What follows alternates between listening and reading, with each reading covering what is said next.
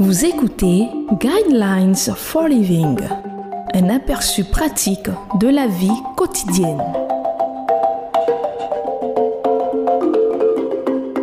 Bienvenue à votre étude Le guide de la vie. Le thème que nous allons aborder dans cette émission est pourquoi prier si vous pouvez le faire vous-même?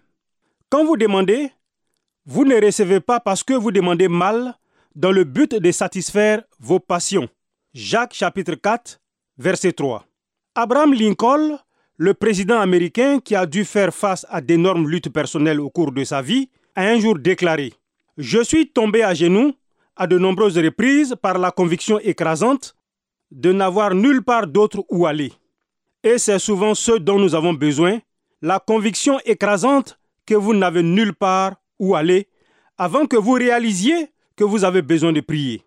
Il y a une raison pour laquelle nous réagissons ainsi. Le fait de devoir dire, Mon Dieu, je suis au bout et je n'ai nulle part où aller est humiliant.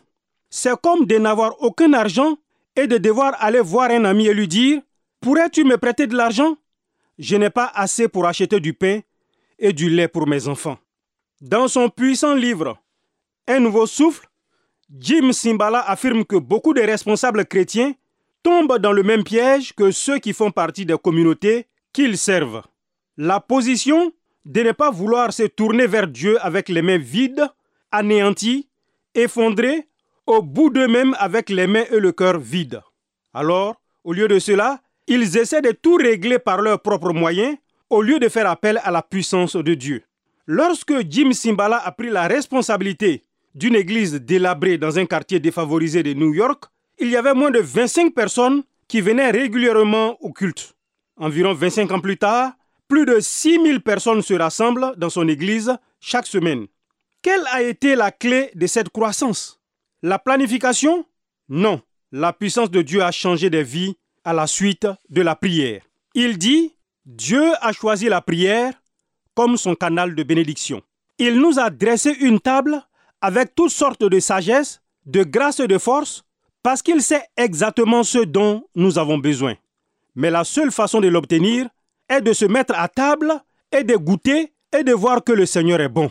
S'approcher de cette table s'appelle la prière de la foi. Question. Comment surmontez-vous votre position de faiblesse? Vous ne pouvez pas. Mais il est indispensable de comprendre que Dieu ne s'attend pas à ce que vous veniez à lui sur un pied d'égalité, que vous allez conclure un accord avec lui, que vous allez être reconnaissant que s'il vous aide à sortir de votre problème, vous ferez quelque chose de tout aussi utile envers lui.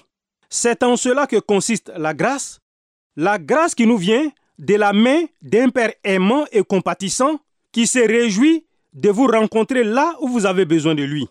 Seul un orgueil obstiné, mal placé et insensé, ainsi que l'arrogance vous empêche de frapper à la porte de la grâce et de venir les mains ouvertes pour demander à Dieu de vous rencontrer là où vous avez besoin de lui.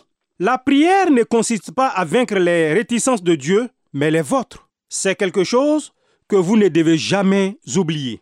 Je vous conseille de lire le livre de Jean chapitre 16 verset 17 à 33. Le sujet est la prière.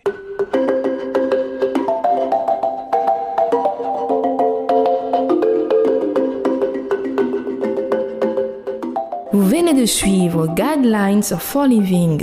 Pour en savoir plus sur l'émission, veuillez contacter la station que vous écoutez.